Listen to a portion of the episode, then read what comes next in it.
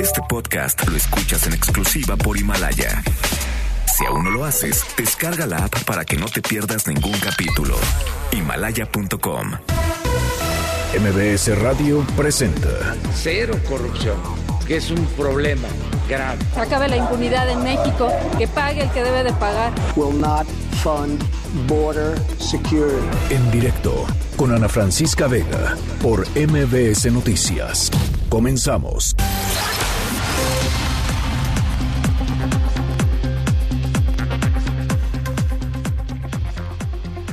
Son las 5 de la tarde en punto. ¿Cómo están? Me da mucho gusto saludarlos. Gracias por acompañarnos aquí en directo a través de MBS Noticias. Yo soy Ana Francisca Vega y hoy es martes 17 de diciembre de 2019. Nuestras redes sociales, ya saben, siempre abiertas para que podamos platicar, para que podamos entrar en contacto. Arroba Ana F. Vega en Twitter, Ana Francisca Vega Oficial en Facebook. MBS Noticias en todas las plataformas de redes sociales, tal cual como MBS Noticias. Por supuesto, también nuestro streaming en vivo de lunes a viernes de 5 a 7 en nuestra página web que es mbsnoticias.com. Allí pueden ver y escuchar el programa. Y aquí en cabina los leo a través de nuestro número de WhatsApp, que es el 5543 77125. Ahí les va de nuevo, 55 43 77 1025. Arrancamos. En directo.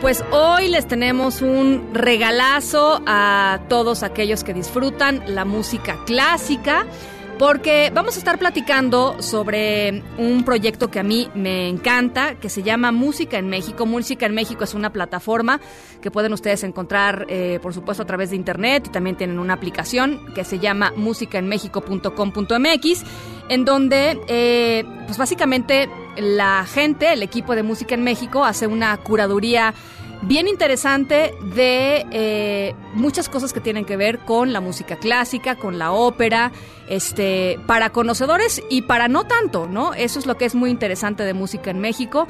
Eh, también tienen una, pues un canal para que puedas escuchar en vivo un montón de, de piezas de música clásica y, y que creo que es bien valioso, una cartelera que yo creo que es de las más o la más completa de nuestro país. Así es que estoy muy contenta de platicar esta tarde con René Solís, director de Música en México, que está con nosotros en la línea de en directo. René, ¿cómo estás? Me da mucho gusto saludarte. Igualmente, Ana Francisca, gracias por invitarnos. Al contrario, René, pues eh, platícanos un poquito cómo ha ido avanzando este proyecto. ¿Cuánto tienen ya? Eh, vamos a cumplir eh, siete años. Siete años. Eh, ¿Y cómo han ido, cómo ha ido evolucionando la plataforma? Platícanos. Bueno, eh, originalmente la idea era de solamente informar al público de todos los eventos de música clásica que hay en la zona metropolitana de, de esta ciudad, Eh, porque nos hemos dado cuenta de que hay muchísima más actividad de la que se puede uno enterar a través de los medios tradicionales. Claro. Entonces decidimos que sería bueno intentar reunir toda esa información en un solo sitio eh, digital que pudiera llegar al mayor número de personas posibles. Y entonces empezamos solamente con la cartelera de conciertos y de recitales de ópera y el, la- el primer mes tuvimos un, un promedio de 450 este, vistas que vinieron, que gente que pasó, por el por el, el sitio y ahora estamos entre 8 y 10 mil diarios. Hijo, qué bárbaro.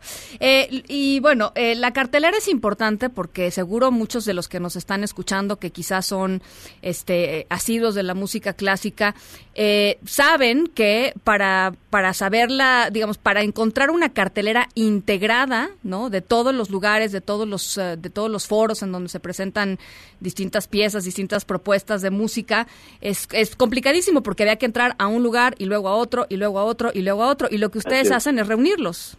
Eso es, esa es la intención de ahorrarle al público ese trabajo y de ofrecérselo todos los días del año. La cartelera es de todos los días del año. Obviamente siempre y cuando hay algún evento está reflejado en la cartelera. Y el servicio es totalmente gratuito, eso es importante. cualquier persona puede entrar, cualquier persona puede leerlo y este, tomar nota de los conciertos a los que quiera asistir o si no quiere asistir a ningún concierto, entonces eh, la plataforma ha ido creciendo de una manera muy grande. Entonces ofrecemos eh, mucha música clásica, ya sea ópera, música de cámara, eh, música sinfónica, en videos. Y todo lo que presentamos está de alguna manera apoyado con textos que explican ya sea la música, ya sea el compositor, la época en que fue escrito y demás. O sea, nos dan una educadita, digamos, a todos los que a todos los que no quizá no sabemos tanto de la de la de la música clásica, por, quizá nos gusta, pero tal vez no sabemos tanto o, digamos que fue lo que motivó al autor para para escribirla, en fin, ¿no? Contexto. Esa es la idea.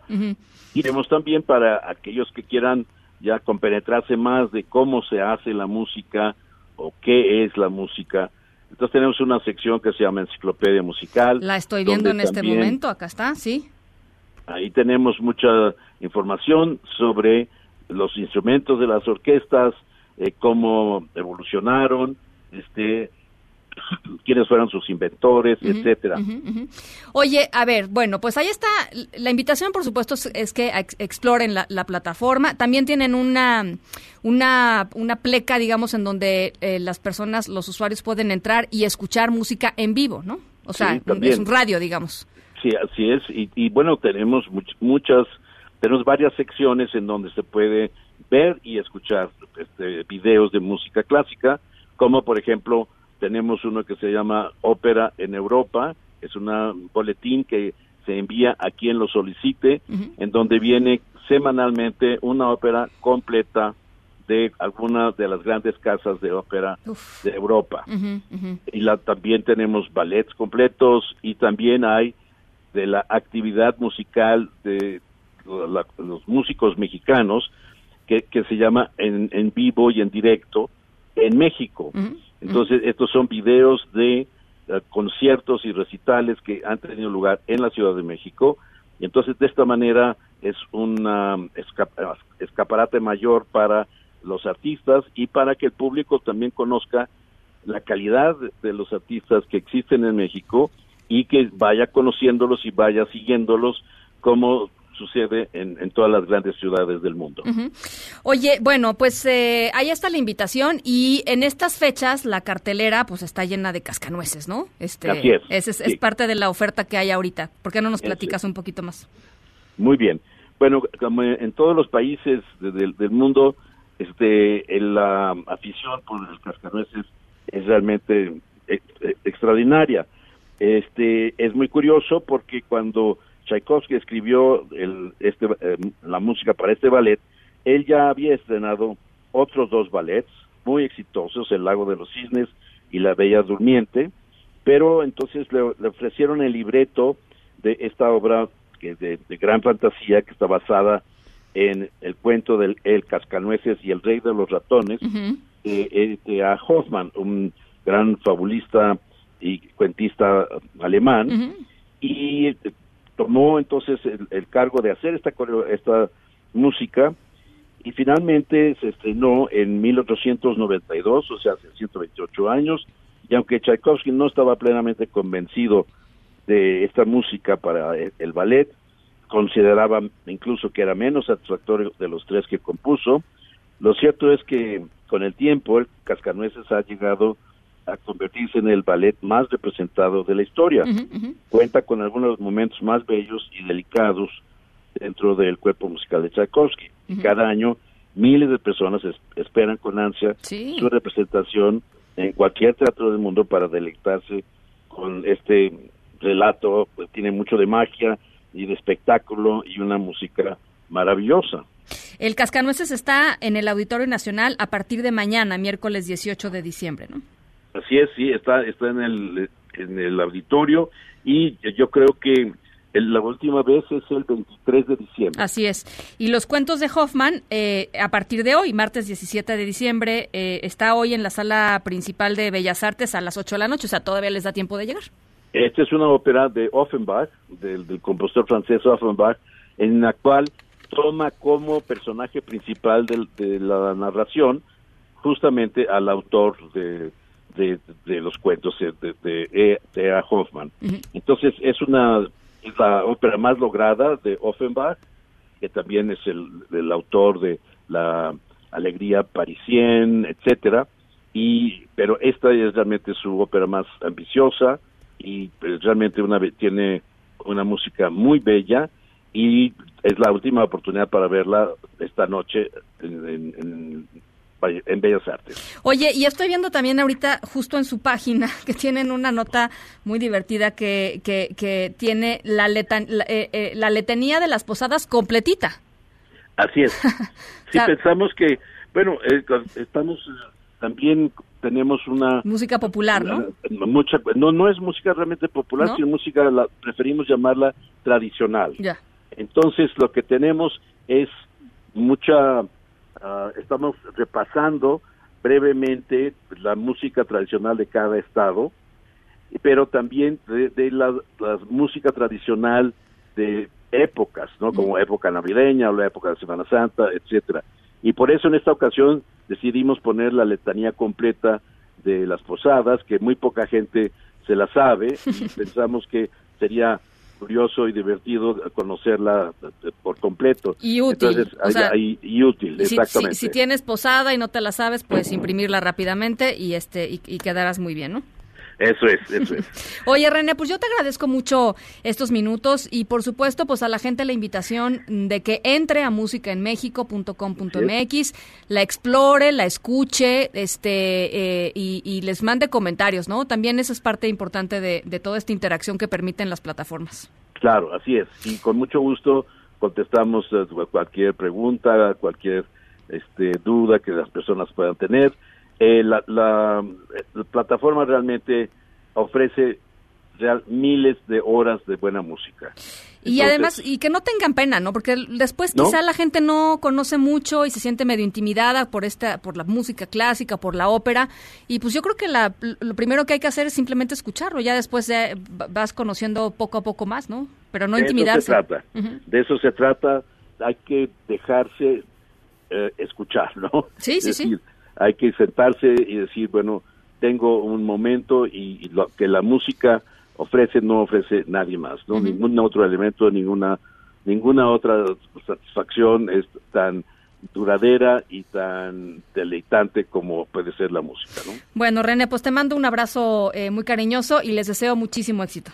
Gracias y los esperamos en Música en México. Es gratis. Es, gratis. Muchas gracias, René. Un abrazo. Gracias a ti. Noticias en directo. Bueno, Genaro García Luna, ex secretario de Seguridad Pública durante el sexenio de Felipe Calderón, renunció a su derecho de audiencia en Texas y aceptó ser trasladado a Nueva York. Ahí va a enfrentar el juicio en su contra por tráfico de drogas y falsedad de testimonios por obtener, para obtener, perdón, la ciudadanía estadounidense. Patricia Estrada, ¿cómo estás? Te saludo con mucho gusto hasta, hasta Texas, en Estados Unidos. ¿Cómo estás? Hola Ana Francisca, muy buenas tardes, saludándote también con mucho gusto a ti y a tu auditorio. Efectivamente, como lo mencionas, Genaro García Luna aceptó su traslado a la Corte Federal de Nueva York y negó su derecho a pelear legalmente su transferencia a la Corte Este de Brooklyn, Nueva York, en donde se le requiere para responder a tres cargos federales que se le fincan, como son sospechoso de conspirar por tráfico de drogas, aceptar sobornos del cártel de Sinaloa para su libre tránsito y operación, y un cargo más de inmigración relacionado con su petición de ciudadanía de este país.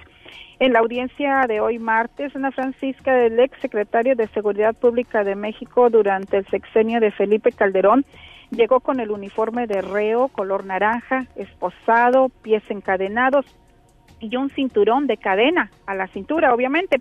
Se sentó en medio de sus abogados y de frente al juez David Horan, quien presidió la audiencia. El magistrado le explicó sobre su detención y el proceso que le espera en Nueva York.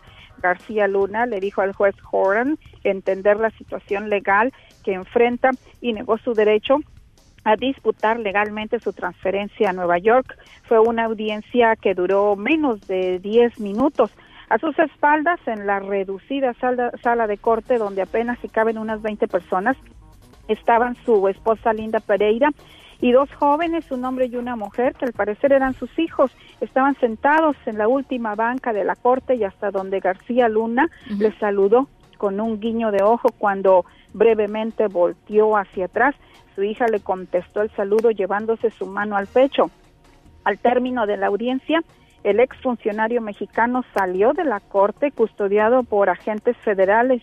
Le sonrió a su familia. Noticias MBS alcanzó a la familia de García Luna en su camino al elevador. Le preguntamos a la señora si ya había hablado con su esposo y si sabía cómo se encontraba emocionalmente, pero dijo no querer hacer comentarios. Se concretó a decir gracias, gracias por estar aquí en estos momentos. Asimismo, su abogada Rose Romero declinó hacer comentarios a la prensa a pregunta expresa sobre el traslado de García Luna a Nueva York lo que podría ser en cuestión de días u horas, sin dar fecha exacta, por razones de seguridad. En cuanto a la fianza, para salir bajo palabra, ese es un tema, Ana Francisca, que se prevé se discute en tanto García Luna tenga su primera audiencia en corte en Nueva York con el juez Brian Coogan, el mismo que sentenció a prisión de por vida a Joaquín El Chapo Guzmán. Te repito, el tema de la fianza la sabremos simple y sencillamente hasta que tenga sus audiencias en corte cuando llegue a Nueva York, a la Corte Federal de Brooklyn y ante el juez Brian Coogan. Ana Francisca, Difícil, el reporte. Pati, difícilmente llegará, llegará el tema de, del dinero, de la, fianza. de la fianza. O sea, eh, son, son delitos muy graves por los cuales está acusado, ¿no? Efectivamente, y va con un juez federal eh, pues, ultraconservador pues y que ha tenido unos casos bastante delicados y serios en este país, incluyendo de narcotráfico. Y bueno, pues no sabemos la suerte que le espera ni cuándo va a ser transferido a Nueva York, pero te repito, puede ser en las siguientes 24, 48 horas o días, pero pues no se nos reveló esa información por razones de seguridad. Tampoco tampoco tardan tanto tiempo en ser trasladados los, los reos en este tipo de situaciones, ¿no? No, porque la Corte de, de en Brooklyn, de la Corte Federal ya lo está requiriendo y lo está esperando. Y de hecho una de las razones por la cual lo querían sentenciar allá pues es para eh, evitar gasto de recursos entonces, eh, por eso se prevé que en no menos de 48 horas podría estar siendo trasladado a Nueva York, a la cárcel de, Brooklyn, en la Corte Federal en Nueva York. Buenísimo. Te agradezco mucho este reporte, Patti. Gracias, feliz tarde. Un abrazo igualmente, Patricia Estrada, hasta, hasta Texas, en Estados Unidos. El presidente Andrés Manuel López Obrador lo había adelantado hace unos días y se presentó finalmente el quién es quién, así lo dijo él, en cuanto a gobernadores eh, que están haciendo bien su trabajo o no en materia de seguridad, que acuden o no a las reuniones de seguridad. Hatsiri Magallanes, tú tienes este reporte. ¿Cómo estás? Buenas tardes. ¿Qué tal, Ana Francisca? Buenas tardes. Buenas tardes al auditorio. En efecto, pues el día de hoy, como bien lo comenta, se dio a conocer el quién es quién en materia de seguridad y tras exhibir básicamente a los gobernadores de este país que no asisten a las reuniones de seguridad con el gabinete, el presidente Andrés Manuel López Obrador les pidió que se apliquen porque el problema porque este precisamente el problema de la violencia y de la seguridad, pues sin duda es el que más aqueja a la población mexicana. Durante su conferencia de esta mañana, precisamente el presidente pues solicitó a los gobernadores no delegar responsabilidades y hacerse cargo del problema de inseguridad y de violencia. Vamos a escuchar cómo lo dice. A ver pidiéndole a las autoridades locales que se apliquen también, muchos lo hacen, otros delegan, eso no es recomendable. Este es el problema que más le preocupa a la gente y por eso debe de tener toda la atención.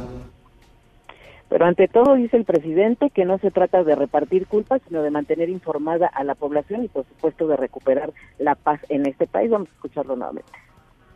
El propósito no es culpar a nadie, sino informar y que los ciudadanos tengan todos los elementos. Por eso decidimos presentar toda la información, no ocultar nada, absolutamente, no maquillar cifras, decir la verdad, lo que se tiene. Y bueno, pues como no queriendo, pues sí a conocer quiénes son los que no asisten o avisen de vez en cuando, y entre estos, pues el de Guanajuato, que es precisamente de los estados con el mayor índice de violencia. Sí, sí. Ahorita vamos a platicar sobre Guanajuato, está terrible, Hatsiri. Sí, Guanajuato, también Campeche, dijo que Tamaulipas, Michoacán y también del estado de Chihuahua, pues ahí les hizo también el llamado para que vayan a, algunas reuniones ahí a Palacio Nacional de vez en cuando. Y bueno, finalmente ya... Oye, perdón que te interrumpa, Hachiri, ¿no hubo ningún gobernador morenista que haya nombrado, no? No, casualmente, no, dice que todo, y sobre todo, bueno, destacaba mucho incluso que Claudia Sheinbaum pues casualmente de las que van siempre, ¿no? A, estas reuniones, la verdad es que solamente mencionó a estos cuantos, dice que algunos otros pues van de vez en cuando, pero estos son en especial los que, los que no, pues, no, no, ni siquiera a una reunión han acudido. Y bueno, pues ya aquí de lo más relevante de este, quién es quién en materia de seguridad, pues se dio a conocer, aquí estuvo pues Alfonso Durazo, el titular de la Secretaría de Seguridad Pública, y dio a conocer que el año pues básicamente va a cerrar con más de 31 mil homicidios dolosos en este país, encabezando la lista el estado de Guanajuato. El reporte que tengo. Muchísimas gracias, Hatsiri. Buenas tardes. Justo vamos a escuchar un audio eh, sobre Alfonso Durazo que ya nos decía Hatsiri estuvo hoy en la en la mañanera con el presidente López Obrador. Ahí el secretario de Seguridad y Protección Ciudadana aprovechó para pues, aclarar por qué él se refiere a este punto de inflexión eh, que dice que pues el gobierno ha logrado en torno a los índices de violencia y la tendencia de crecimiento el 2019 es 0.1%. Por eso hemos hablado de un punto de inflexión de 0.1% a partir del primero de diciembre. Es decir, el crecimiento es menor, el crecimiento es menor que en los años, la tendencia de crecimiento es menor que en años anteriores. Es cierto, ha habido picos como el mes aquí de julio, pero nuevamente regresó a la baja y aquí tenemos un ligero eh, incremento. Entonces, sigue creciendo, pero está creciendo a un ritmo menor. Por eso es que ellos hablan del punto de inflexión. Y después de presentar pues todo este panorama, el presidente López Obrador dijo que en México, a diferencia de lo que se le critica, de lo que se le señala, él opina que no hay ingobernabilidad. Así lo dijo. En ningún caso las Fuerzas Armadas, el Estado, está impedido o rebasado para poner orden no hay en México ingobernabilidad. Y bueno, pues en este contexto ya lo ya lo eh, mencioné hace ratito con uh, Hatsiri, nuestra reportera. Eh, hay que entrarle al tema de Guanajuato. ¿Qué está sucediendo en Guanajuato? Yo solo les voy a dar una cifra que a mí me parece eh, pues muy preocupante. En em, la última semana han sido asesinados 12 policías en ese estado. Eh, ocho personas murieron esta madrugada en Guanajuato después de un enfrentamiento entre civiles armados y la Guardia Nacional. Fueron siete civiles y un elemento de la Guardia Nacional. Eh, eh, con este elemento de la Guardia Nacional es que se llega a esta cifra de 12 policías asesinados solamente en lo que va de, en, esta semana. y la verdad es que la situación, Arlet, Cárdenas, te saludo con mucho gusto. La situación, pues, es cada día más preocupante allá en Guanajuato. ¿Cómo estás? Buenas tardes. Buenas tardes, Ana Francisca. Te saludo también al auditorio. Así es, con este elemento, fíjate que ya llegamos a 13. 13. Tan solo en los últimos, en la última semana, son estas siete personas asesinadas en Villagrán, siete elementos de este caso que dimos a conocer en donde tres fueron asesinados en la comandancia de Villagrán, en la dirección de la policía, cuatro más que se llevaron, Se los a los días aparecieron sin vida, sumaron siete solo en este hecho de Villagrán, Eh, van ya eh, cuatro en Irapuato, uno en León y otro más en Celaya. Estamos hablando de que en la última semana son 13 elementos de diferentes corporaciones de seguridad asesinados y en lo que va del 2019 son 66 bajas. Es decirte que anoche se da este enfrentamiento entre elementos eh, de la Guardia Nacional con estos eh, civiles a los que eh, en donde estaban haciendo un operativo eh, algo delicado porque encontraron toda una serie de situaciones en esta vivienda de la comunidad de El Venado de Yostiro. Allí hubo decomiso eh, de armas de fuego de grueso calibre, de equipo táctico, de camionetas, de droga. Y pues cuando se da este operativo, se da este enfrentamiento, hay un elemento de la Guardia Nacional que perdió la vida, otro más que resultó lesionada, que está lesionado, que está hospitalizado.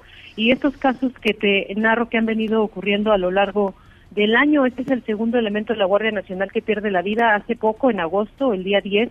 Otro más murió tras ser agredido a balazos en Yuriria cuando protegía a una mujer y su hija que quedaron en el fuego cruzado también durante un operativo. Y bueno, pese a estas cifras de asesinatos, eh, se suman policías que también se encuentran desaparecidos. Estos no no se llevan en este conteo. A ver, Sol- solo de Celaya, por ejemplo, se llevaron a un elemento del relleno de Tinajitas donde estaba ahí su, su puesto de vigilancia, de ahí llegó un grupo, se lo llevó. También hay una mujer que está desaparecida que se llevaron eh, cuando iba en trayecto de su casa a la comandancia norte, también de Celaya, y hay otros más elementos de policía desaparecidos en algunos otros municipios que no se han contabilizado como policías asesinados, que son sobre todo policías municipales. Y bueno, al respecto, decirte que la comisionada de seguridad en el Estado, Sofía Huerta, argumentó que estas cifras indican que los policías no se están replegando, sino que están enfrentando la delincuencia y que por ello pierden la vida. Y también aceptó que algunos, como en el caso de Villagrán, hay indicios para decir que están coludidos con la delincuencia. Y bueno, el fiscal general, Carlos Amarripas, en días pasados declaró que más del 80% de los asesinatos de policías tienen nexos con la delincuencia. En Guanajuato, pues ocupa el primer lugar de homicidios dolosos, también de homicidios de policía. La mañana de este martes, el secretario de Seguridad y Protección Ciudadana, Alfonso Durazo, informaba que de enero a diciembre Guanajuato acumula 3.211 homicidios dolosos. Y bueno, ahí en la mañanera también se revelaba que el gobernador de Guanajuato es de los que menos acuden a las Sí. reuniones de seguridad. Te iba a preguntar justo, eh, ¿hay reacción de él? Sí, él hoy contestó y dijo que no va porque en esas reuniones no se toman las decisiones. Incluso presumió que él ha tenido comunicación directa con el Gabinete de Seguridad. Uno de una de esas comunicaciones con el titular de la Secretaría de Marina, en donde dice pues ya resolvió que regrese la Marina a Guanajuato. Una queja que él tiene ya desde hace algunas semanas de por qué se la habían llevado. Si quieres escuchamos. Sí. Digo que son falsas esa información porque aparecen cinco veces que he ido, ¿verdad? Tres, no, pues no he ido ni una. Entonces, no, falsos los datos. No he estado ni iré a esas reuniones, yo ya se lo había dicho públicamente y se lo voy a repetir. porque ahí no se toman las decisiones? Bueno, por cierto, les tengo una buena noticia. A partir de hoy regresa la Marina a Guanajuato, lo cual me da mucho gusto porque es una institución que yo siempre pedí que nos, no nos la quitaran. Oye, está, está tremenda esa declaración. Sí, muy fuerte. Dice que no ha ido a ninguna y bueno, que no piensa acudir. Ajá. Y bueno, eso por un lado. Eh, por el otro, al decir que eh, regresa la Marina y que está muy contento que nunca tendría que haberse ido, pues es, eh, es una forma de descalificar la, la acción de la Guardia Nacional, ¿no? Sí, de hecho, cuando la- cuando sacan a la Marina de Guanajuato, cuando se- la Marina llegó a hacer ese operativo que llamaron golpe de, tino- de timón en conjunto con las autoridades estatales para enfrentar al cártel que eh, nace en esta zona, el cártel de Santa Rosa, y que estaba muy fuerte. Eh, después de ese operativo sale la Marina, incluso se dio una campaña de acción nacional en contra de esa salida de la Marina de Guanajuato y por eso se escucha muy contento el gobernador de que regrese eh, este cuerpo de seguridad. Oye, Ar- Arlet, y cuando dice no voy a esas reuniones porque ahí no se toman las decisiones, ¿dijo en dónde sí se toman las decisiones? Pues no, no lo da a entender que es hablando con los secretarios directamente y bueno, en particular a la Marina precisamente, pues es uno de los grupos a los que le ha tenido confianza el gobernador. Sí. Oye, y nada más para, para precisar, estos 66 muertos, eh, policías muertos durante 2019, son municipales, estatales y federales, ¿cierto? Así es, la mayoría son municipales. Claro, pues es el... hay, hay, comandantes, hay policías rasos, hay eh, policías auxiliares, hay de todo. Y lo que dice este, Sofía Wet, la comisionada de seguridad, es que la mayoría, así lo dijo, ¿no? La mayoría estaban vinculados con el crimen organizado. No, el fiscal Carlos Amarripa, que es el que lleva las investigaciones, dice que más del 80% de estos policías tienen nexos con la delincuencia. Bueno. Bueno, pues eh, ahí está, eh, sea como sea, el, panorama es, es eh, desolador en, Guanajuato. Vamos a, darle seguimiento, Arlet, estamos en comunicación. Te agradezco mucho. Claro que sí, estamos al pendiente. Buenas tardes. Gracias, muy buenas tardes. Por cierto, les recomiendo, les recomiendo mucho la columna que publica hoy el periodista Héctor de Mauleón en el diario El Universal. Se llama Guanajuato, el, el infierno de los policías en donde es, eh, justo eh, explora estas cifras que nos daba eh, Arlet, nuestra, nuestra corresponsal allá en Guanajuato, y un poco explica el contexto en el cual se da, que es un contexto de, de lucha, digamos, entre el cártel, el cártel Jalisco Nueva Generación y el cártel de Santa Rosa de Lima, y lo que ha implicado esto en los distintos municipios. En fin, está, pues, está interesante, creo que, creo que vale la pena entrarle al tema en, en el estado, pues que tiene más problemas de seguridad, los índices de seguridad más, más altos. Cierto, eh, el gobierno de Estados Unidos actualizó la alerta de viaje para México. Dice el gobierno de Estados Unidos que por cuestiones de seguridad eh, recomienda no viajar a, a, sus ciudadanos a cinco estados de la República Mexicana, que son Colima, Guerrero, Michoacán, Sinaloa y Tamaulipas. No está Guanajuato, por cierto. Y para otros 11 estados sugiere reconsiderar el viaje. Es Chihuahua, Coahuila, Durango, Jalisco y el Estado de México, entre otros. Y con todo esto hay un total de 16 estados. Eh, pues casi la mitad del país que están de alguna u otra manera identificados por el gobierno de Estados Unidos como focos como focos eh, rojos. Ahí está la actualización de alerta de viaje.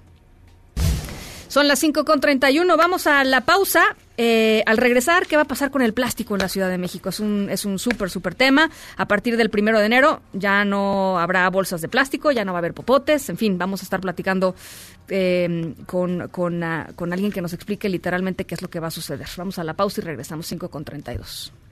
Sabemos que amas consentirte y esta es la mejor temporada para hacerlo. Compra todo con tus tarjetas de crédito Banorte y podrás elegir un increíble regalo de nuestra promoción de mí para mí. Banorte, el Banco Fuerte de México. Vigencia del 1 de diciembre de 2019 al 31 de enero de 2020. Se aplican restricciones, sujeto a cambios y previo aviso. Términos, condiciones, comisiones, requisitos de contratación y detalles de la promoción en banorte.com.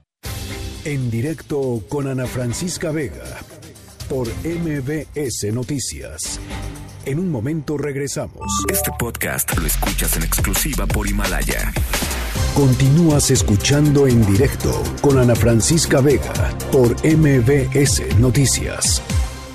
Una bolsa que tiene una bolsa que tiene otra bolsa que tiene otra más. Tengo otra bolsa dentro de una bolsa que está en una bolsa de usar y tirar.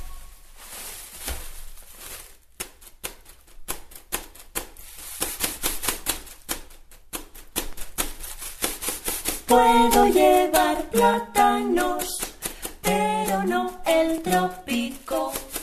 Cubitos de hielo sí, pero no la Antártida. Tengo una bolsa de bolsas llena a rebosar. Hay una isla de bolsas para naufragar. En una bolsa de plástico no cabe el mar.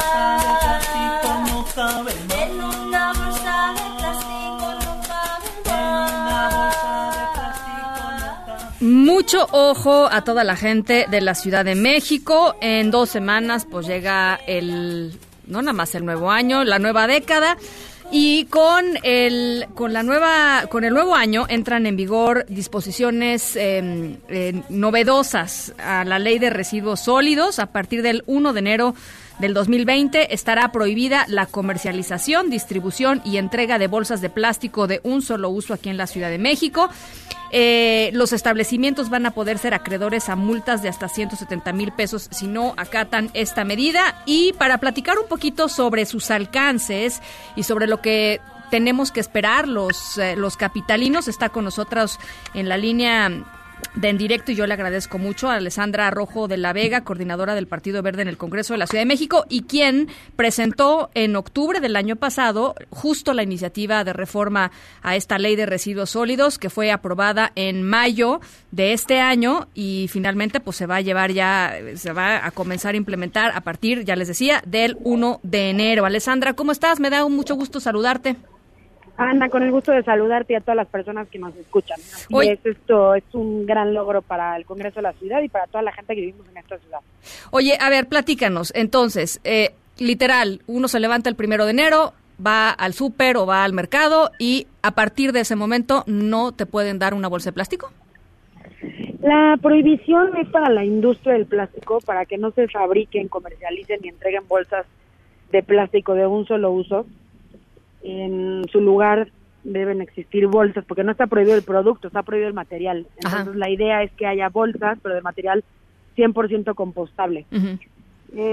esto entra en vigor el primero de enero del 2020 y, en, y el primero de enero del 2021 se establecieron todos los productos plásticos de un solo uso como unicel, platos, vasos, popotes, tapas, charolas, todos estos que usamos alrededor de 10 minutos y que duran en el planeta 400 años. Esto entrará hasta el 2021. Entonces, pues es un gran logro, es un gran paso. Tenemos que avanzar hacia allá, tenemos que transitar hacia allá. La prohibición no es para los pequeños comercios, sino para, para la industria, para que fabriquen pues estos productos, pero de tecnología realmente sustentable y que no perjudique de la manera tan grave que perjudica el planeta el, plástico proveniente de fuentes fósiles. Entonces, regresando al tema del, del supermercado, eh, eh, los supermercados van a ser los que van a tener que comprar de proveedores que utilicen bolsas este, amigables con el medio ambiente. Así es. Y nos van a tener que ofrecer esta bolsa cuando vayamos al súper. Así es. Oye, ¿y con qué? Ah, cuéntanos un poquito cómo fue el proceso, porque yo, este, pues me metí un poco al tema y estuve viendo eh, y escuchando distintos puntos de vista y obviamente parte de la industria, pues no estaba nada contenta con, con estas disposiciones. ¿Cómo fue esta negociación? ¿Cómo, cómo identificas tú cómo se fueron moviendo los actores?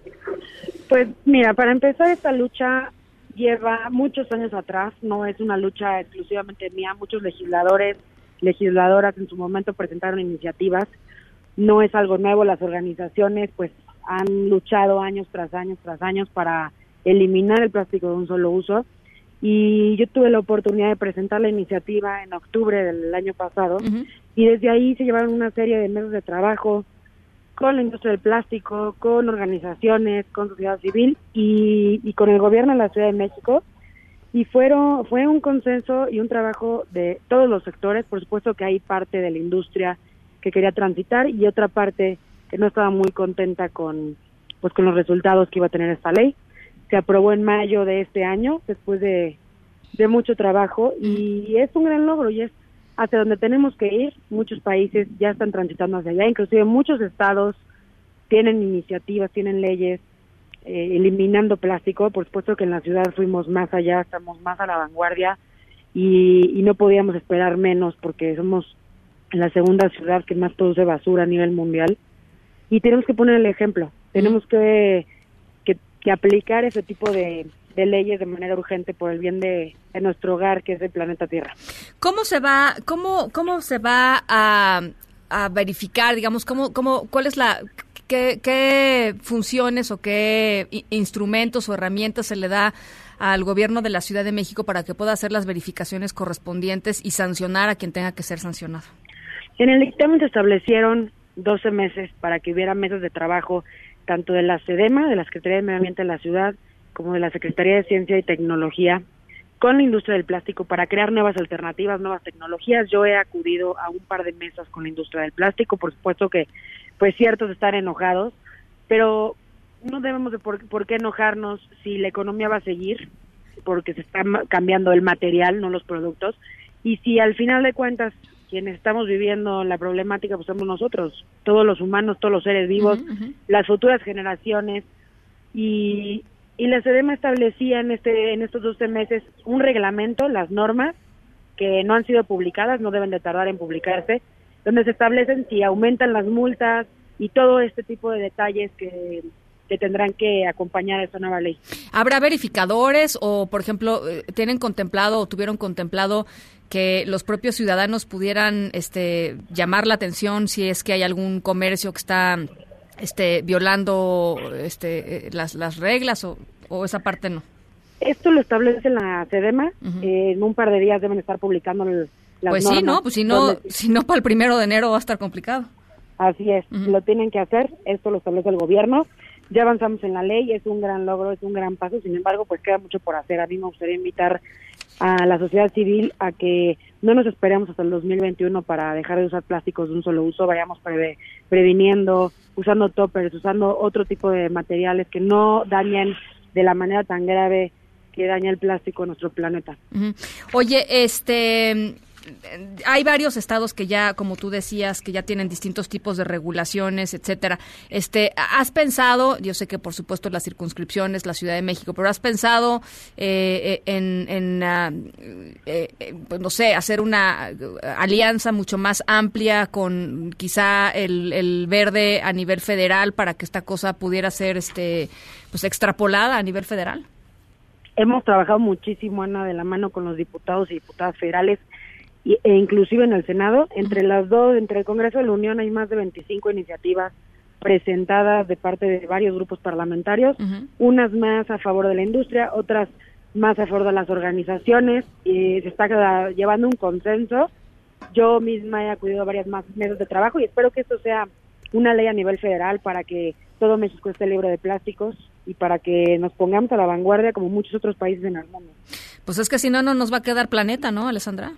Así es, por más economía que haya, por más dinero, Exacto. si no tenemos dónde vivir, pues no tendremos nada. Y, y, y, po- y poco uso para las bolsas de plástico y para los popotes y para las cucharas y para todo, ¿no? El unicel y toda esta cosa, es. este, la verdad es que, bueno. Pues eh, yo te agradezco mucho, Alessandra. ¿Te, te parece si platicamos este por ahí del primer eh, trimestre del año que entra para ver cómo, cómo se está implementando esta, esta legislación? ¿Cuál es el reglamento que, como tú dices, tiene que, que, mm, que publicar eh, la Secretaría de Medio Ambiente? Y, y a ver cómo va avanzando el tema, ¿te parece? Me encantaría, Ana. Muchísimas gracias. Un abrazo. órdenes. Gracias. Igualmente. Eh, la coordinadora del Partido Verde en el Congreso de la Ciudad de México, Alessandra Rojo de la Vega. En directo. Además de ser linda, me cambiaste la vida y la forma de pensar, sentir, decir las cosas y la mala costumbre que tenía. Eso es lo que me tiene contento, que no puedo callar lo que siento. Eres la que me inspira, la que mi alma indica y por eso es que te quiero, que te adoro y cada momento el corazón me grita. Eres la dueña de mis sentimientos. Bueno, nuestra historia sonora de hoy tiene que ver con Colombia, por eso estamos escuchando Vivo en el Limbo de Calet Morales. Eh, y tiene que ver con decir lo que uno piensa. Importante es, ¿no? Es, eh, es hasta liberador decir lo que uno piensa, decir lo que uno siente y no nada más eso, sino exigir que pues, se respeten mm, la forma de pensar y los derechos de cada persona. Em, de eso va nuestra historia sonora de hoy, eh, pero por lo pronto los dejo con este vivo en el limbo colombiano.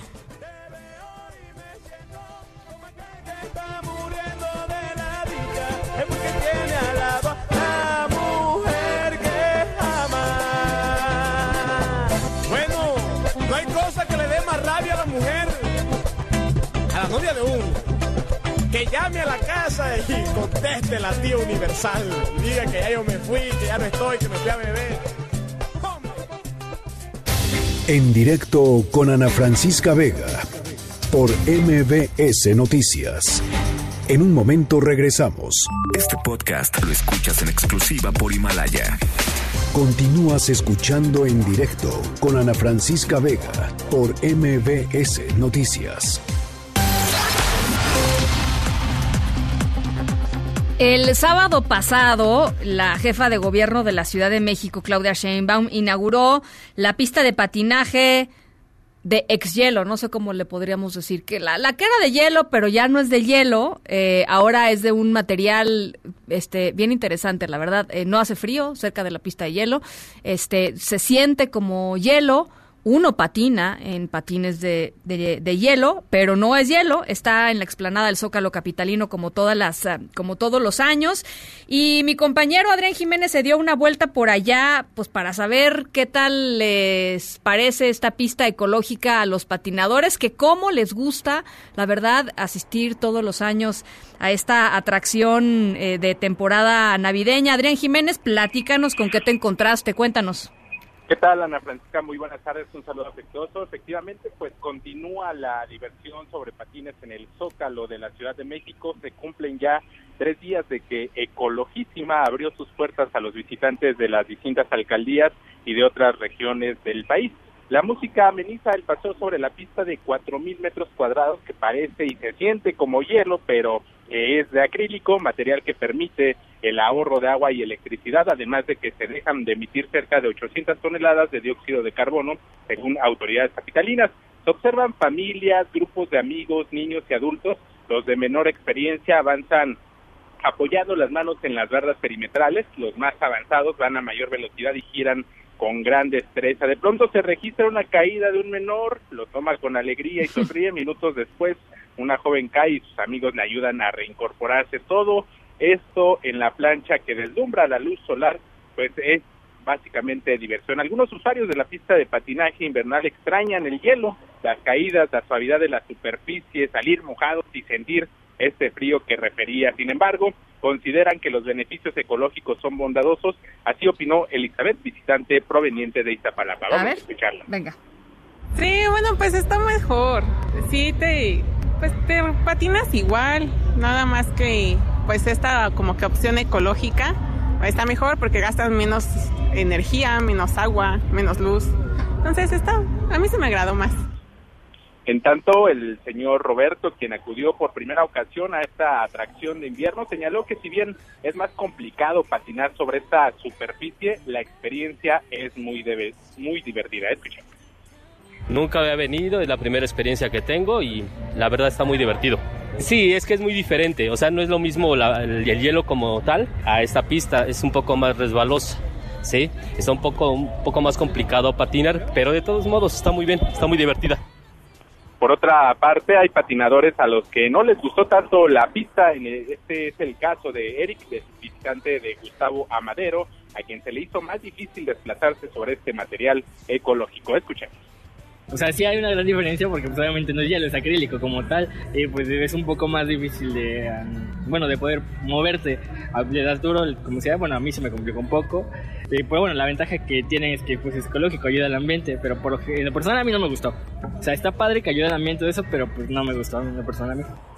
Ana Francisca Auditorio Ecologísima estará abierta al público hasta el próximo 6 de enero de 2020 en un horario de 10 de la mañana a 9 de la noche. Y para agilizar el acceso de las personas, el gobierno pide a los visitantes registrarse en la página de internet de ecologísima.mx. Es la información que les tengo. Adrián, ¿te pusiste los patines y te diste una vuelta? aún no nos podemos eh, subir, hay que sacar la cita y pues eh, ya nos estaremos patinando sobre esta pista de acrílico que parece de hielo. Está bueno, gracias Adrián. Buenas tardes. Un abrazo. Las 5 uh, con 50. Vamos a hacer una pausa. 55 43 77 1025 es nuestro WhatsApp aquí en cabina. Vamos a regresar para hablar sobre el salario mínimo que implica este, pues esta subida. Eh, importante en el salario mínimo, la, la, subida más grande en las últimas décadas. Eh, lo vamos a estar platicando con Luis Miguel González. Eh, vamos a la pausa, las 5 con 50.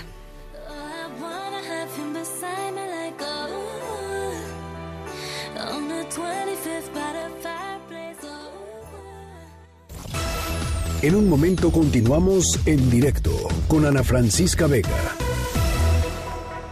Este podcast lo escuchas en exclusiva por Himalaya. Continúas escuchando en directo con Ana Francisca Vega por MBS Noticias.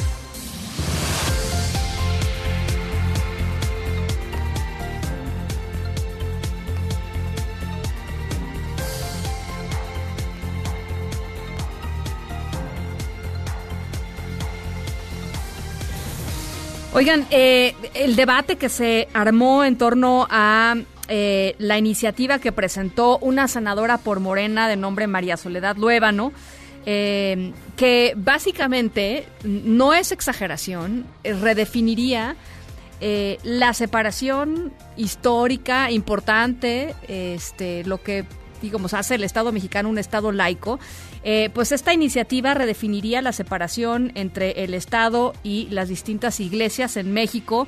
Eh, haciéndolo pues una separación eh, la verdad pues eh, muy muy muy efímera y, preocupante para, para muchas personas Oscar Palacios platícanos un poquito de qué se trata cómo estás buenas tardes ¿Qué tal, Ana Francisca? Buenas tardes. Así es, pues la senadora por Morena, María Soledad Luevano Cantú, presentó ya una iniciativa para que las autoridades gubernamentales pues puedan asistir a templos religiosos e incluso lleven a cabo encuentros políticos en estos lugares. En su propuesta, la senadora por Morena destacó que la separación del Estado y la Iglesia no impide que la colaboración recíproca en áreas comunes de beneficio social se lleve a cabo, respetando los respectivos ámbitos de competencia. Por ello, bueno, propuso establecer en la ley el derecho de las asociaciones religiosas de celebrar convenios de colaboración con las dependencias y entidades de la administración pública de los tres órdenes de gobierno. Justo en este sentido, la propuesta lo que reconoce es el derecho de las asociaciones religiosas de las iglesias de ofrecer asistencia espiritual en los centros de salud o de readaptación social e incluso también en las unidades del ejército, fuerza aérea y la marina, esto incluyendo la instalación de centros de atención al interior de sus instalaciones. Además, la iniciativa contempla la posibilidad de que las iglesias tengan acceso a cualquier medio de comunicación para realizar actos de culto y propagar también su doctrina. La iniciativa prevé además sin menoscabo de la laicidad del Estado, las autoridades federales, estatales y municipales, bueno, pues podrán asistir a actos de culto público, así como también a las actividades que tengan motivos o propósitos similares. Tras la presentación de esta propuesta, el coordinador de los senadores de Morena, Ricardo Monreal, bueno, pues reaccionó y aseguró que la iniciativa será discutida al interior de su grupo parlamentario claro. para que pueda tener el aval correspondiente. Indicó que sin precipitación ni regresión, todas las voces serán escuchadas en la discusión de esta propuesta que, bueno, pues pone en entredicho la separación del Estado y la Iglesia y, bueno, que por lo pronto ya fue turnada a comisiones para que sea analizada. Ana Francisca es el reporte. Buenas tardes. Muchísimas gracias, Oscar. Buenas tardes. Vamos a estar muy pendientes de esta iniciativa. Oigan, y los panistas en sus épocas, ¿no? Este presentaron una iniciativa con tan amplio alcance para la pues la vida pública del país en, en, el sentido de, de, las iglesias y el estado. Hay una parte por ejemplo en donde hablan de que los funcionarios públicos eh, podrían eh, decir o podrían argumentar objeción de conciencia para no brindar servicios públicos en, en distintos ámbitos. Esta, esta sección que en la ley hoy está prohibida es decir hoy uno tiene que cumplir la ley independientemente de sus creencias tiene que brindar los servicios que se que se ofrecen, digamos que lo que el Estado mexicano ofrece independientemente de lo que crea en términos religiosos y personales, esta esta esta parte de la ley quedaría este quedaría fuera. En fin, creo que es un, un tema que hay que seguir con mucho detalle y con y con y con pues, con lupa porque creo que sí sería eh, muy grave que algo así pudiera aprobarse. Ya estaremos viendo cuáles son las posibilidades primero al interior de Morena eh, y después, por supuesto, si es que pasa al pleno y es apoyado por Morena, pues vamos a ver, vamos a ver qué sucede. José Luis, gracias por tu comentario. Eh, felicidad y salud a usted y a su equipo. Y cuando se investiga al actual presidente de los presupuestos asignados de los partidos políticos que maneja y no se diga de lo que está gastando en convencer de una cuarta transformación. Las becas actuales del TEC de Monterrey son financiamientos de becas que los alumnos tienen que pagar cuando trabajen aguas, es lo que dice José Luis Domingo. Dice, lo que quiso decir el secretario Durazo es que sigue creciendo, pero que creció poquito. Carlos Morales dice, ¿qué va a pasar con las botellas de PET? También van incluidas. Vamos a echarnos un clavado, este, en serio, eh, eh, Carlos, a este tema del plástico, porque creo que se van a generar un montón de dudas. Eh, nos decía la diputada, no tiene que ver con nuestro consumo personal, es decir, con, con los consumidores, sino con pues las grandes empresas. Este, la gran mayoría de las botellas PET ya son reciclables, pero hay que de todas maneras este, ver, ver si entrarían o no.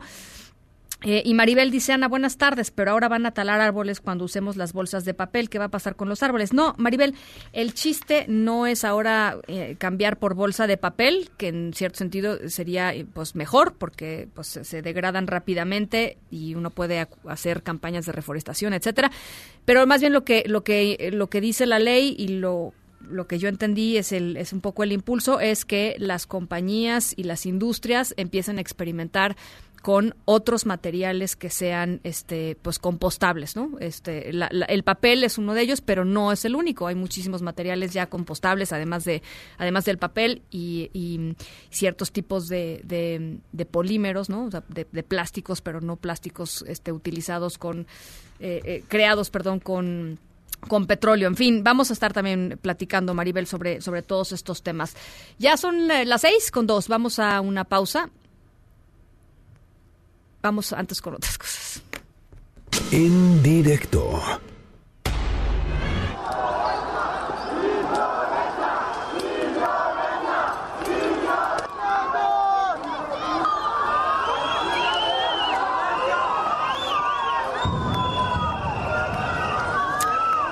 Nuestra historia sonora de hoy tiene que ver con eh, manifestaciones. En los últimos meses hemos platicado mucho en este espacio de eh, América Latina y este espíritu mm, de lucha, de manifestación, de protesta que pues que ha ido pues poco a poco mm, invadiendo el continente, está Chile, está Ecuador, está Bolivia, Colombia también, por supuesto, no está exento.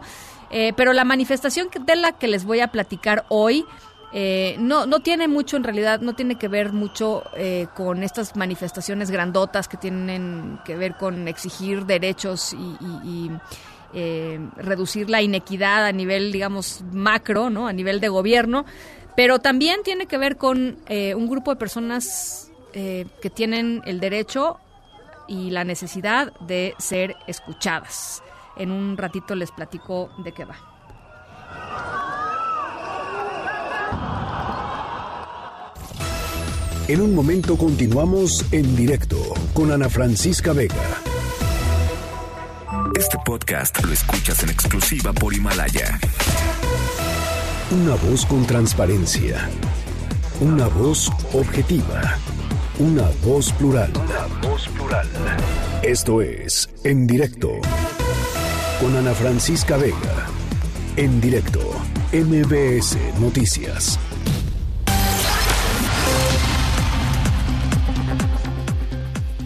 Son las 6 de la tarde con 10 minutos. Gracias por seguir con nosotros aquí en directo a través de MBS Noticias. Yo soy Ana Francisca Vega y hoy es martes 17 de diciembre de 2019. Nuestro WhatsApp aquí en cabina para que podamos platicar 5543 77125. Va otra vez, 5543 77125. Saludos a toda la gente que nos escucha desde Torreón, Coahuila, a través de Q 91.1 y desde Zacatecas a través de Sonido Estrella en el 89.9. También saludo con muchísimo gusto a toda la gente que nos ve y nos escribe eh, y nos escucha también a través de nuestra página web que es mbcnoticias.com. Ahí está nuestro streaming en vivo de lunes a viernes de 5 a 7, las dos horas completitas. Tenemos todavía mucho programa por delante.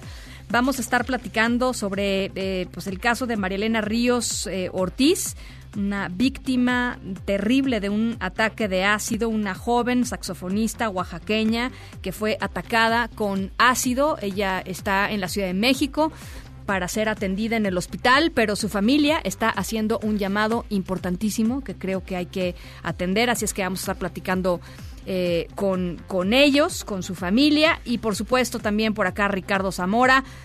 Vamos a seguir el camino de Santa, ¿qué les parece? Este porque Santa ya ya está muy muy muy apurado, muy ajetreado, ya casi es la Navidad, así es que bueno, vamos a estar platicando sobre todos estos temas. Por lo pronto nos vamos con el resumen. Noticias en directo. Genaro García Luna, exsecretario de Seguridad Pública, está a la espera de su traslado a la ciudad de Nueva York, en donde será juzgado por tráfico de drogas y testimonios falsos en la corte del juez Brian Cogan, el mismo que sentenció a Joaquín El Chapo Guzmán. Eh, García Luna renunció a su derecho de audiencia en Texas, así es que Literalmente estamos esperando el momento en el que se haga el anuncio del traslado. Y aquí en la Ciudad de México, Mario Delgado, el líder de Morena en la Cámara de Diputados, acusó al expresidente Felipe Calderón de proteger al cártel de Sinaloa cuando era presidente y de provocar con esto una espiral de violencia. Así lo dijo. De esta espiral de violencia y criminalidad que desató el presidente Calderón que dura hasta nuestros días. Y lo hizo porque él era parte de un grupo delictivo. O sea, finalmente si él brindaba protección a través de, García Luna a un grupo delictivo, pues él era parte de esa banda. Entonces, obviamente que si desde la presidencia se promueve la protección de un grupo criminal, pues el resultado es que el país estalle en violencia. El secretario de Hacienda y Crédito Público, Arturo Herrera, rechazó que el aumento del 20% al salario mínimo para el próximo año tenga un impacto negativo en el empleo o la inflación. También rechazó que el incremento sea un regalo derivado del acuerdo comercial renegociado entre México, Estados Unidos y Canadá, el TEMEC. No, no es un regalo del TEMEC, es una deuda histórica. Desde 1982 el salario mínimo había perdido un 75% de su valor. Es esta pérdida, incluso precede a la al primer acuerdo comercial, es algo que se tenía que venir haciendo independientemente de cuál es la política comercial.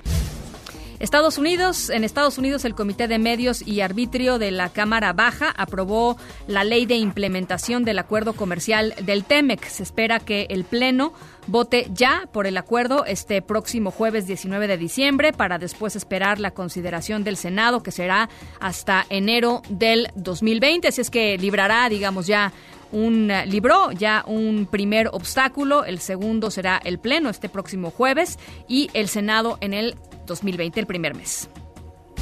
Rafael Caro Quintero, fundador del eh, cártel de Guadalajara, obtuvo una nueva suspensión en contra de su extradición a Estados Unidos. Platícanos, René Cruz, ¿cómo estás? Te saludo con gusto. Igualmente, Ana Francisca, amigos del auditorio, muy buenas tardes. En efecto, el fundador del cártel de Guadalajara, Rafael Caro Quintero, logró frenar de nueva cuenta su extradición a Estados Unidos, donde las autoridades de aquel país buscan juzgarlo por el homicidio del agente de la DEA, Enrique Camarena. Y es que este día el juez Julio Beredín Sena, titular del juzgado séptimo de Distrito de Amparo en materia penal, concedió al narcotraficante la suspensión de plano.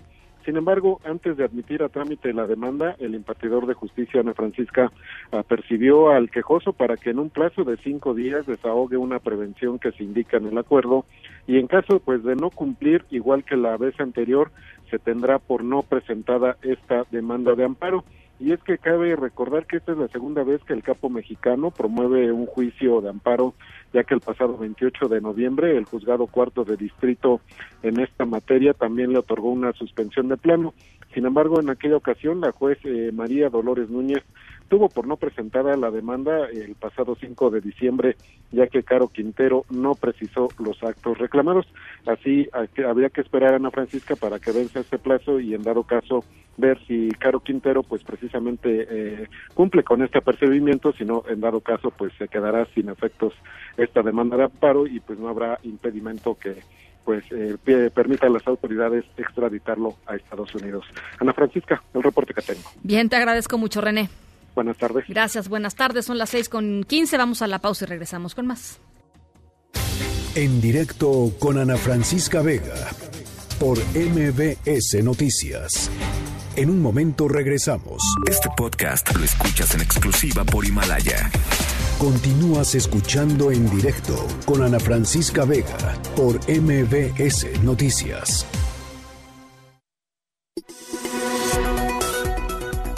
Bueno, ya les platicaba sobre este caso terrible de Marielena Ríos, una joven saxofonista oaxaqueña que el pasado 9 de septiembre fue atacada con ácido eh, y pues sus familiares han informado mm, pues muy alarmados que han recibido amenazas de muerte desde que se le dio pues la difusión que se le ha dado a este caso y pidieron el pasado lunes eh, al presidente Andrés Manuel López Obrador eh, pues que los ayude con, con, su seguridad. Vamos a escuchar cómo respondió eh, hoy en la conferencia matutina el presidente López Obrador a esta petición de la familia de María Elena.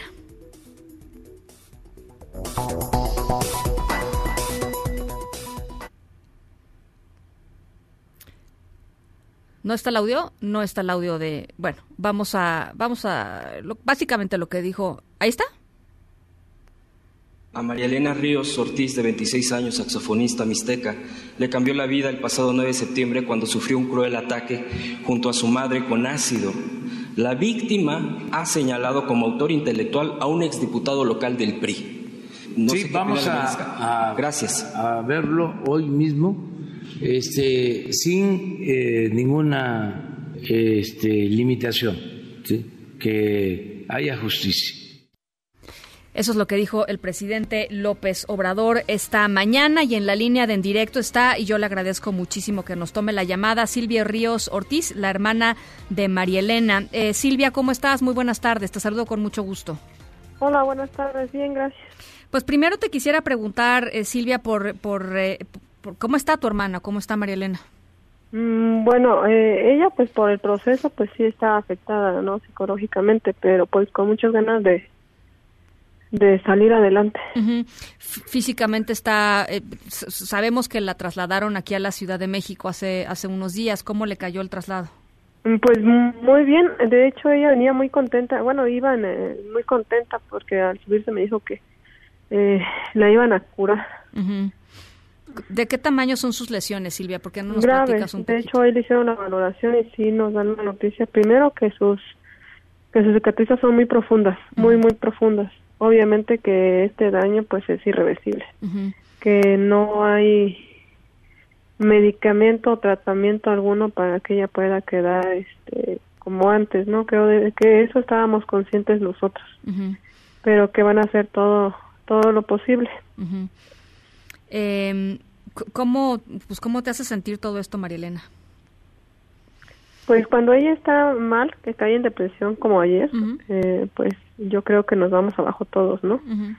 Si ella está bien, pues nosotros por lo menos sabemos que le está echando ganas y que es entusiasta y que vamos a salir adelante, pero cuando ella cae en ese tipo de, de crisis de depresión, pues la verdad sí, sí nos afecta en todo.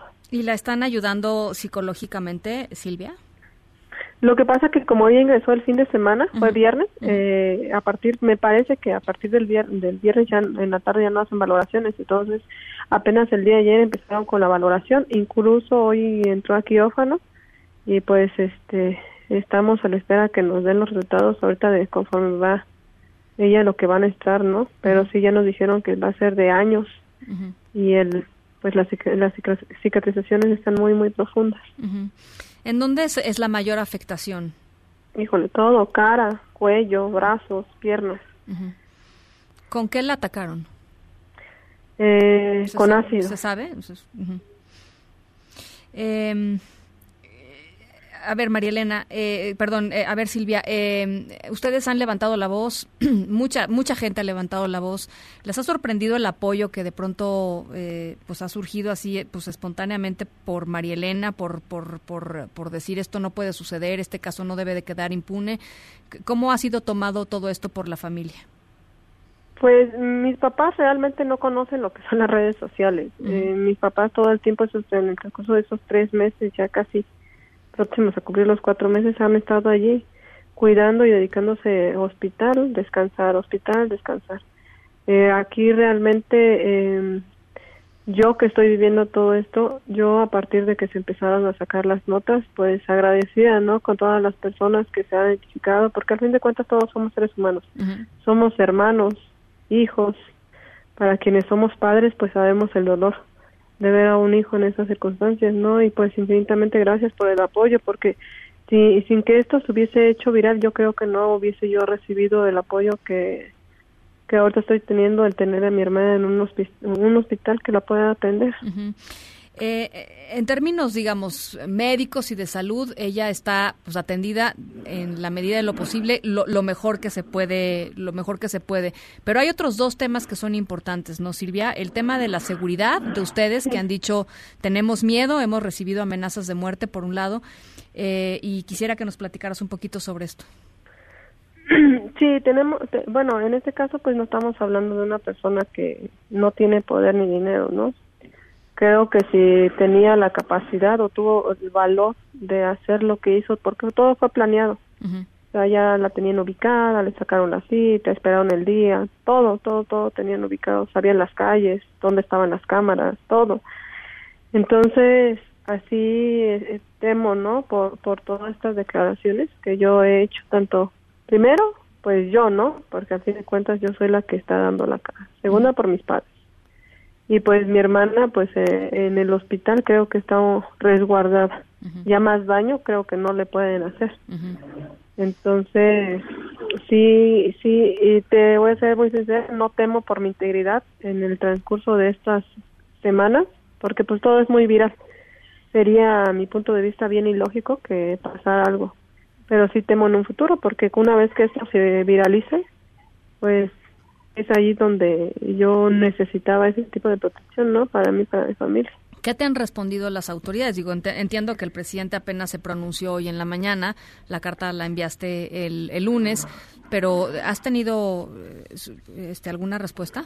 Sí, de hecho, acabo de terminar de hablar con mi padre y sí me dice que lo que es atención de víctimas por parte del Ejecutivo, mañana tiene una entrevista con ellos, igual ya se comunicó Segop conmigo, este, me están preguntando, ahorita yo pienso que están resolviendo qué es lo que necesito, este, cómo es el proceso, los puntos de la petición.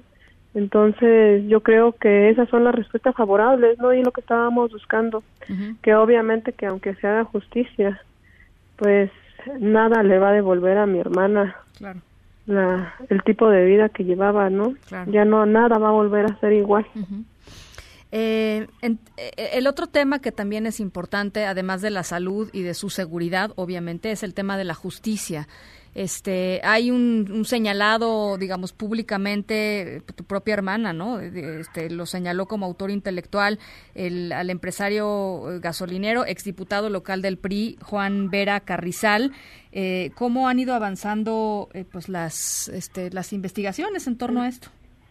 Pues en sí desconozco mucho. Realmente eh, yo creo que ahorita igual por las presiones eh, sociales por medio de las redes, ahorita con la carta del presidente, el exponer todo a estos medios, pues yo estoy segura que se va a hacer justicia y tengo que confiar que se va a hacer justicia. Es la Fiscalía de Oaxaca quien está llevando el caso, sí, la Fiscalía, mm, bueno, sí, la Fiscalía, porque el asunto está en la Vicefiscalía Regional eh, de la Mixteca que depende de la Fiscalía General. ¿Y no les han dicho nada a ustedes? Como familia, digamos, de cómo va el asunto. O sea, pues, les tienen que informar. ¿no? nos dan ciertos avances, eh, pero pues en sí nada concreto. No hay un detenido.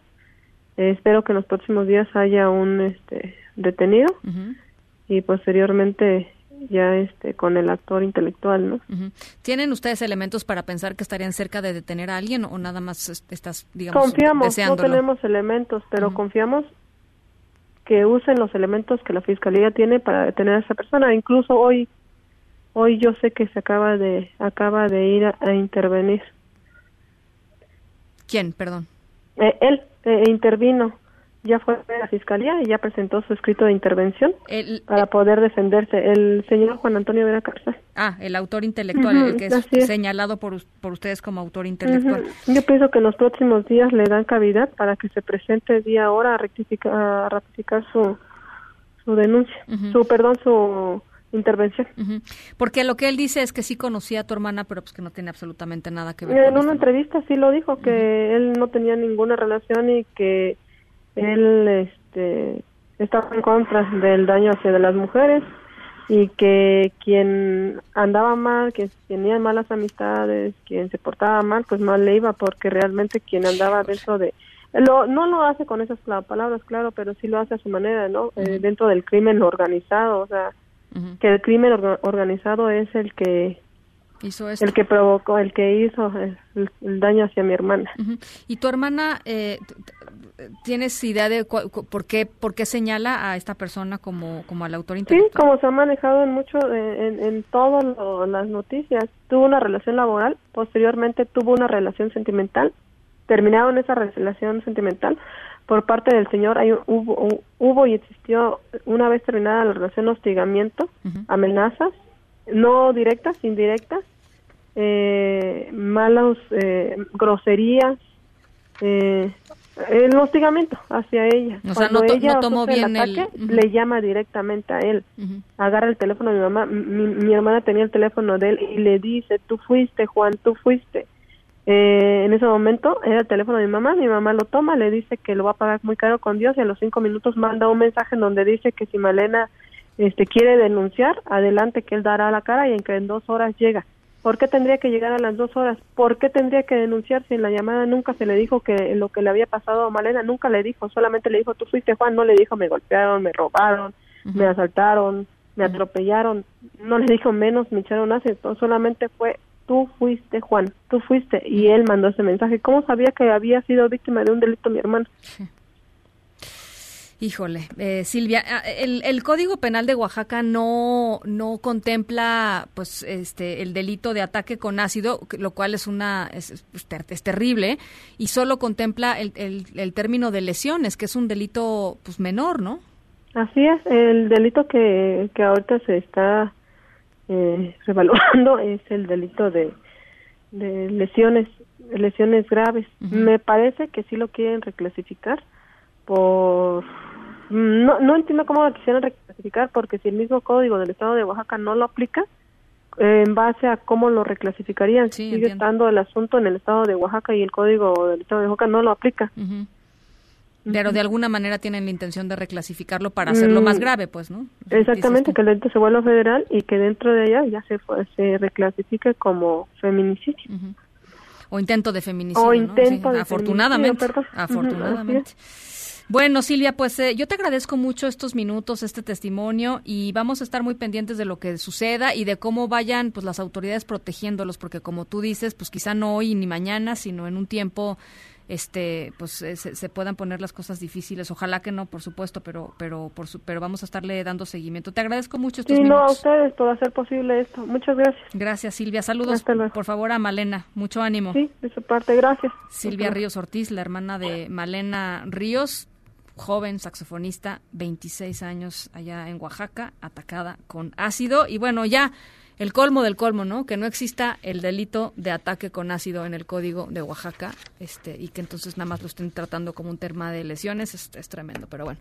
Son las 6 con 30. Vamos a la pausa. Regresamos con más. En directo con Ana Francisca Vega por MBS Noticias. En un momento regresamos. Este podcast lo escuchas en exclusiva por Himalaya. Continúas escuchando en directo con Ana Francisca Vega por MBS Noticias. Tecnología funcional con Ricardo Zamora.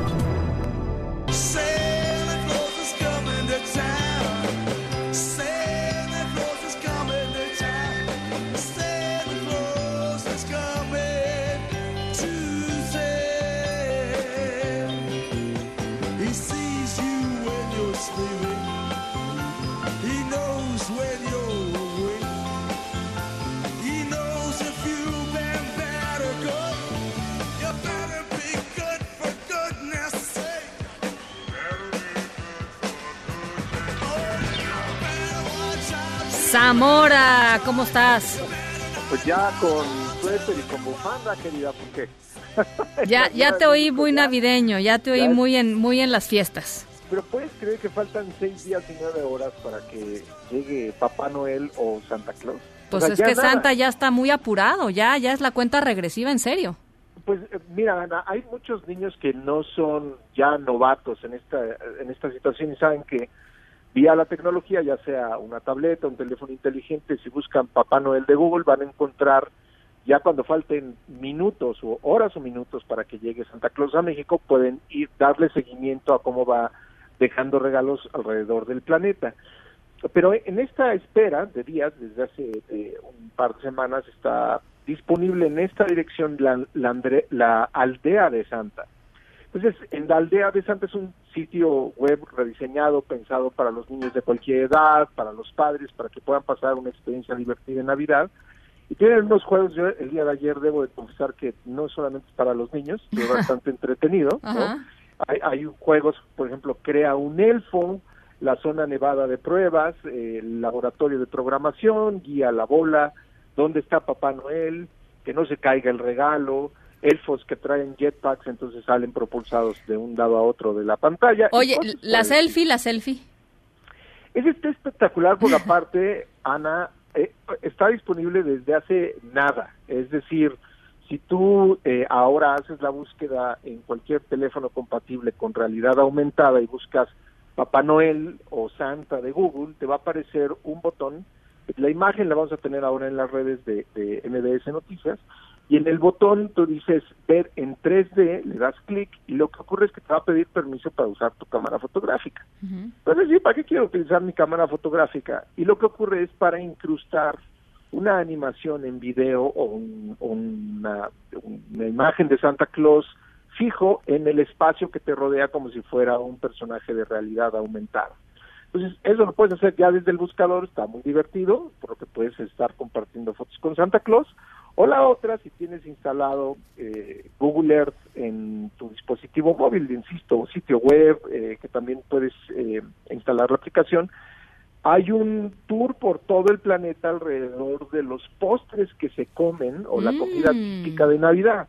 Entonces, por ejemplo, en Portugal eh, sería el bolo rey, en Japón el toshikoshi soba, aunque yo debo de confesar que son muy fans de una marca de pollo frito que no voy a decir porque voy a generar una preocupación en el equipo comercial, pero allá es muy popular. Ajá. También el, eh, el Yulmust es también otra de las bebidas. Obvio están las uvas de la suerte de España, está la tamaliza, este, que también en México y en Guatemala los tamales también en Navidad, no solamente en la fiesta que hacemos después del Año Nuevo en febrero, pero también en Navidad se, come- se comen de repente los tamales, en fin, los postres del norte de China, de Filipinas, hay un recorrido por el mundo alrededor de los postres y otras experiencias que nos ayudan a vivir la Navidad pues con la tecnología de una manera distinta. Me gusta, este, me gusta mucho y, y me emociona el, em, eh, la, la posibilidad de ir viendo por dónde va Santa, ¿no? Exacto, y yo creo que ya hay, conforme han llegado otros dispositivos, hay nuevas experiencias. Si tienes un dispositivo con el asistente de Google, le dices, por ejemplo, ok Google, cuéntame cuáles son los cuatro grupos de alimentos de los duendes, también vas a tener una experiencia, espero no haber eh, con esta frase activado los teléfonos de, la- de las personas que nos están escuchando, pero en fin, es, es simplemente algunas de las posibilidades que tenemos totalmente gratis para poder pasar eh, con, los, con los pequeños una más divertida Navidad, insisto, antes de que llegue a México Santa Claus. Entonces, el asunto es, uno pone en el buscador de Google la aldea de Santa y ahí pues está toda la plataforma, ¿no? Exacto, Papá Noel de Google o Santa de Google o eh, también la aldea de Santa y toda esta información nos va a aparecer. Buenísimo. Te agradezco mucho, Ricardo. Un fuerte abrazo para Yana. Abrazos de vuelta. Son las 6.37.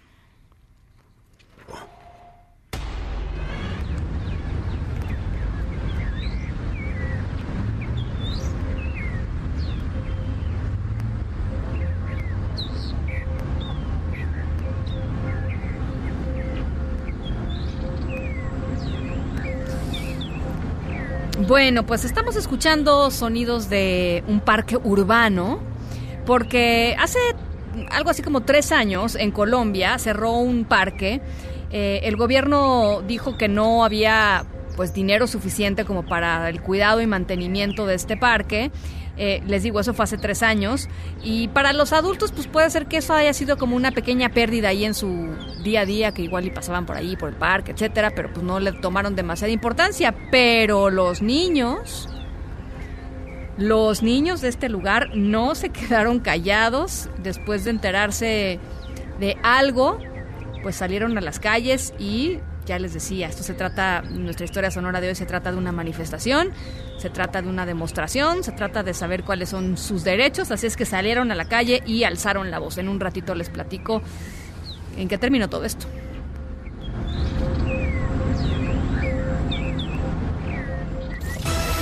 En un momento continuamos en directo con Ana Francisca Vega. Este podcast lo escuchas en exclusiva por Himalaya. Continúas escuchando en directo con Ana Francisca Vega por MBS Noticias.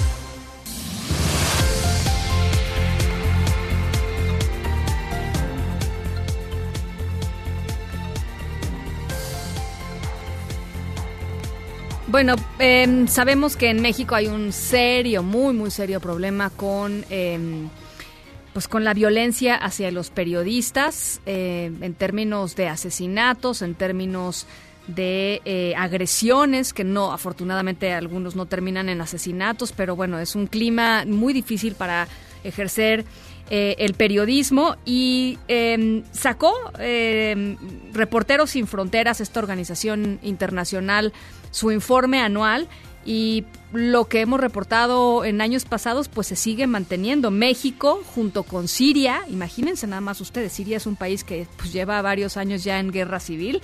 Eh, México junto con Siria es el país más mortífero para ejercer el periodismo. Nora Bucio, te saludo con mucho gusto, platícanos. Ana Francisca, te saludo con gusto y de la misma forma al auditorio. Y como bien lo comentas, México ha sido clasificado una vez más, junto con Siria, como el país más letal para ejercer el periodismo con 10 asesinatos en ambos países durante el 2019. Esto de acuerdo al informe anual de Reporteros Sin Fronteras.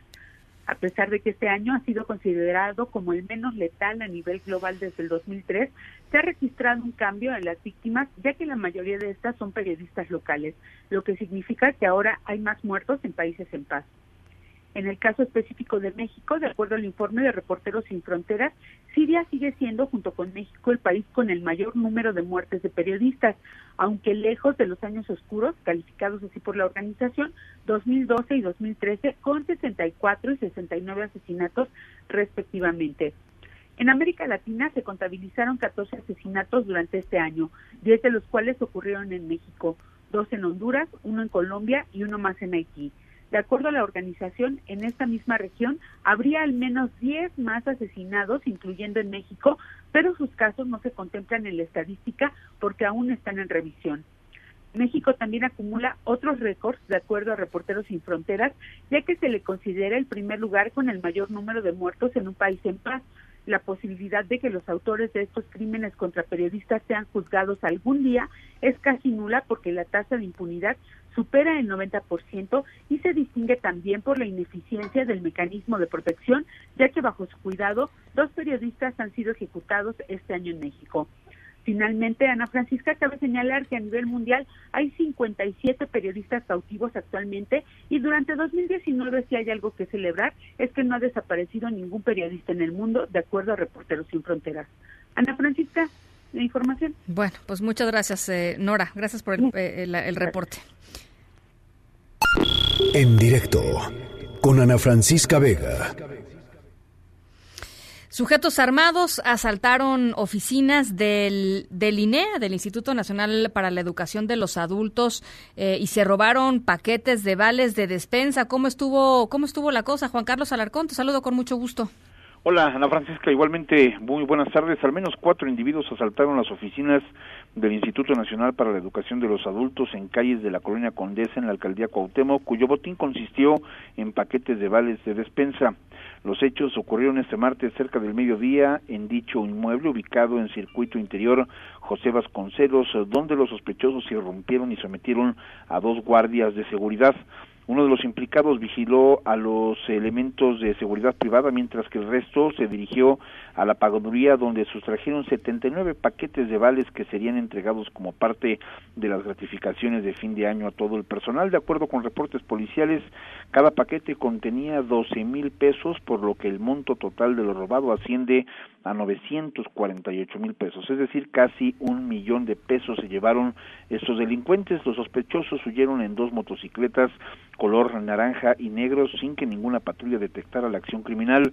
Los inconformes señalan que ninguna persona resultó lesionada, solo eh, con crisis nerviosa, ya que los delincuentes portaban armas de fuego. El Ministerio Público ya inició la carpeta de investigación en torno a este asalto que se suscitó este mediodía en la colonia Condesa. Y es el reporte que tengo. Muchas gracias, Juan Carlos. Muy buenas tardes. MBS Noticias, en directo. Em, Rosario Robles presentó una queja ante la CNDH contra la Fiscalía General de la República y decía Rosario Robles que pues esta iba a ser una prueba de fuego para la independencia y la autonomía de la CNDH ya eh, pues liderada por Rosario em, Rosario Piedra Ibarra. René Cruz, te saludo otra vez con mucho gusto, platícanos. Igualmente, Ana Francisca, amigos del auditorio, muy buenas tardes. Eh, Rosario Robles interpuso una queja ante la CNDH al argumentar que el Ministerio Público de la Federación violó sus derechos al fabricar pruebas, mentir y difamarla con el propósito de mantenerla privada de su libertad e iniciarle un proceso judicial plagado de arbitrariedades por un delito que no amerita prisión preventiva oficiosa. Al respecto, el equipo jurídico de la exsecretaria de Desarrollo Social manifestó que la admisión, atención y resolución de esta queja es una oportunidad histórica para que la nueva titular de la CNDH, Rosario Piedra Ibarra, demuestre su imparcialidad, autonomía e independencia. En este documento, Robles Berlanga aseveró que la actuación de la Fiscalía General de la República ha estado lejos de cumplir con los principios de honradez y respeto a sus derechos humanos, ya que ha recurrido a mentiras, falsificaciones y difamaciones con el propósito de obtener resoluciones encaminadas a privarla de su libertad, simulando apegarse a la ley. Ante ello, pues pidió a Rosario Piedra que admita a trámite la queja e inicie la investigación correspondiente, requiriendo la información pertinente a las autoridades y emitir la recomendación con el objeto de resarcir el daño que le han ocasionado. Indicó que con su actuación tramposa y plagada de mentiras, el Ministerio Público Federal ha faltado a su derecho al debido proceso, además de que ha violentado su presunción de inocencia y destacó que aunque sea el órgano acusador en materia penal, eso no lo exime en su calidad de autoridad del respeto al derecho humano a la presunción de inocencia hasta que se dicte una resolución ejecutoriada. Ana Francisca, el reporte. Buenísimo, muchas gracias Juan Carlos. Buenas tardes. Un abrazo igualmente. En directo con Ana Francisca Vega. Declaro la guerra en contra de Inglaterra. ¡Ahí Dos pasitos chiquitos. Chiquitos, Esos son chiquitos, chiquitos. No me pongas nada. Tacha, tacha. No. Bueno, estamos escuchando eh, audios, sonidos que tienen que ver con, pues, con lo que normalmente sucede en los espacios públicos cuando hay niños, ¿no? Que es el juego en los parques. ¿Por qué? Pues porque nuestra historia sonora tiene que ver justamente con eso. Sucedió en Colombia y la conocimos gracias a una usuaria de Twitter que se llama Jessica, que subió un video en el que unos un grupo de niños están manifestando. Lo que Jessica contó a través de Twitter es que desde hace eh, tres años el parque de la colonia en donde vive está cerrado. El gobierno había dicho que eh, había tenido que cerrar por falta de recursos. Em, y como si no fuera suficiente que, el parque pues estaba inhabilitado, una semana atrás las autoridades habían enviado una circular ahí a los vecinos en donde decían que los niños de plano ya no podían jugar pues en los en los pasillos ni en las áreas públicas este de, los conjuntos que estaban ahí en, en la zona eh, básicamente quedaba prohibida cualquier actividad en la que en la que los niños tuvieran pues oportunidad de jugar porque cuando cerró el parque, pues obviamente se fueron a jugar pues a la calle, ¿no? Ahí a los, los callejones, etcétera. Eh, frente a esto, ¿qué hicieron los niños? Bueno, pues eh, decidieron que lo suficiente, ¿no? Que, había sido suficiente y que no y que no valía la pena pues quedarse literalmente sin hacer nada, así es que salieron a las calles, salieron a los pasillos en donde les prohibieron jugar y comenzaron a manifestarse con cartulinas, con cánticos que tenían como propósito pues que regrese el parque, los chicos dieron vueltas alrededor de la zona residencial eh, armando una protesta pacífica para exigir su derecho, pues eso, a jugar, a divertirse y de esa manera pues tener un lugar digno para seguir jugando. Todavía no hay una respuesta oficial eh, por parte de las autoridades. En los próximos días, de acuerdo con medios locales, eh, va a haber una respuesta y por supuesto que se las vamos a, a platicar. Pero bueno, le subimos además el video con, con la protesta de estos, de estos niños que vale la pena la pues la historia, ¿no? Recuperar los espacios públicos, a ver, a ver en qué termina esto.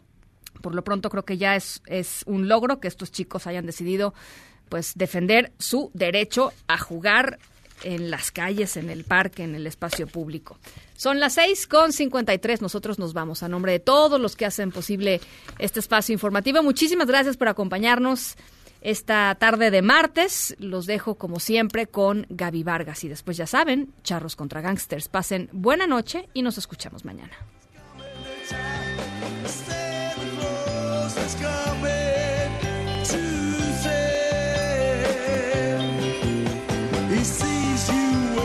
sleep.